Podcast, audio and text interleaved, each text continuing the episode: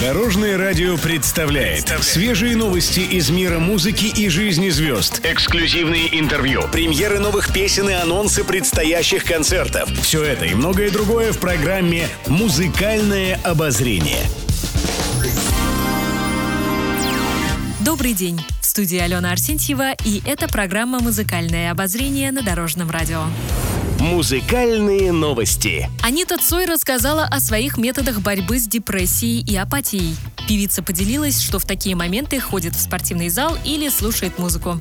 Как только чувствую с утра, что встала не с той ноги и небо хмурится, я просто встаю и сразу даю себе закал бодрости, заряд, иду в спортивный зал или же включаю на всю музыку, призналась она. Анита уточнила, что предпочитает современные композиции, которые могут дать толчок к новым эмоциям. Еще один действенный способ, по словам певицы, это позвонить родному человеку и сказать ему что-то приятное.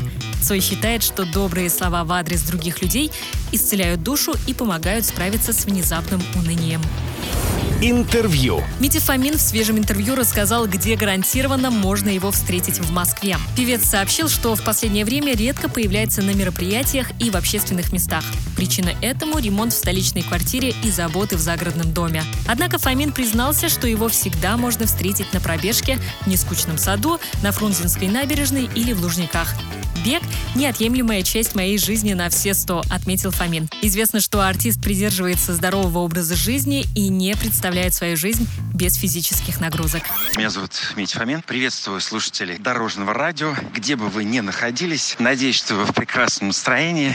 Делюсь своими соображениями и советами по поводу поддержания здорового образа жизни и хорошей формы. В данный момент вы меня застали в Центральном парке, где я, собственно, пробегаю свою ежедневную дистанцию 4, 6, ну максимум там, не знаю, 7 километров, если я за городом. И через день я стараюсь заниматься спортом, опять же, на открытом воздухе исключительно. Даже если очень холодно, там до минус 10, до минус 13, часовое пребывание на свежем воздухе – это только во благо. Еще больше интересных музыкальных новостей завтра в это же время на Дорожном радио. С вами была Алена Арсентьева. До новых встреч в эфире. Будьте в курсе всех музыкальных событий. Слушайте «Музыкальное обозрение» каждый день в 15.30 только на Дорожном радио.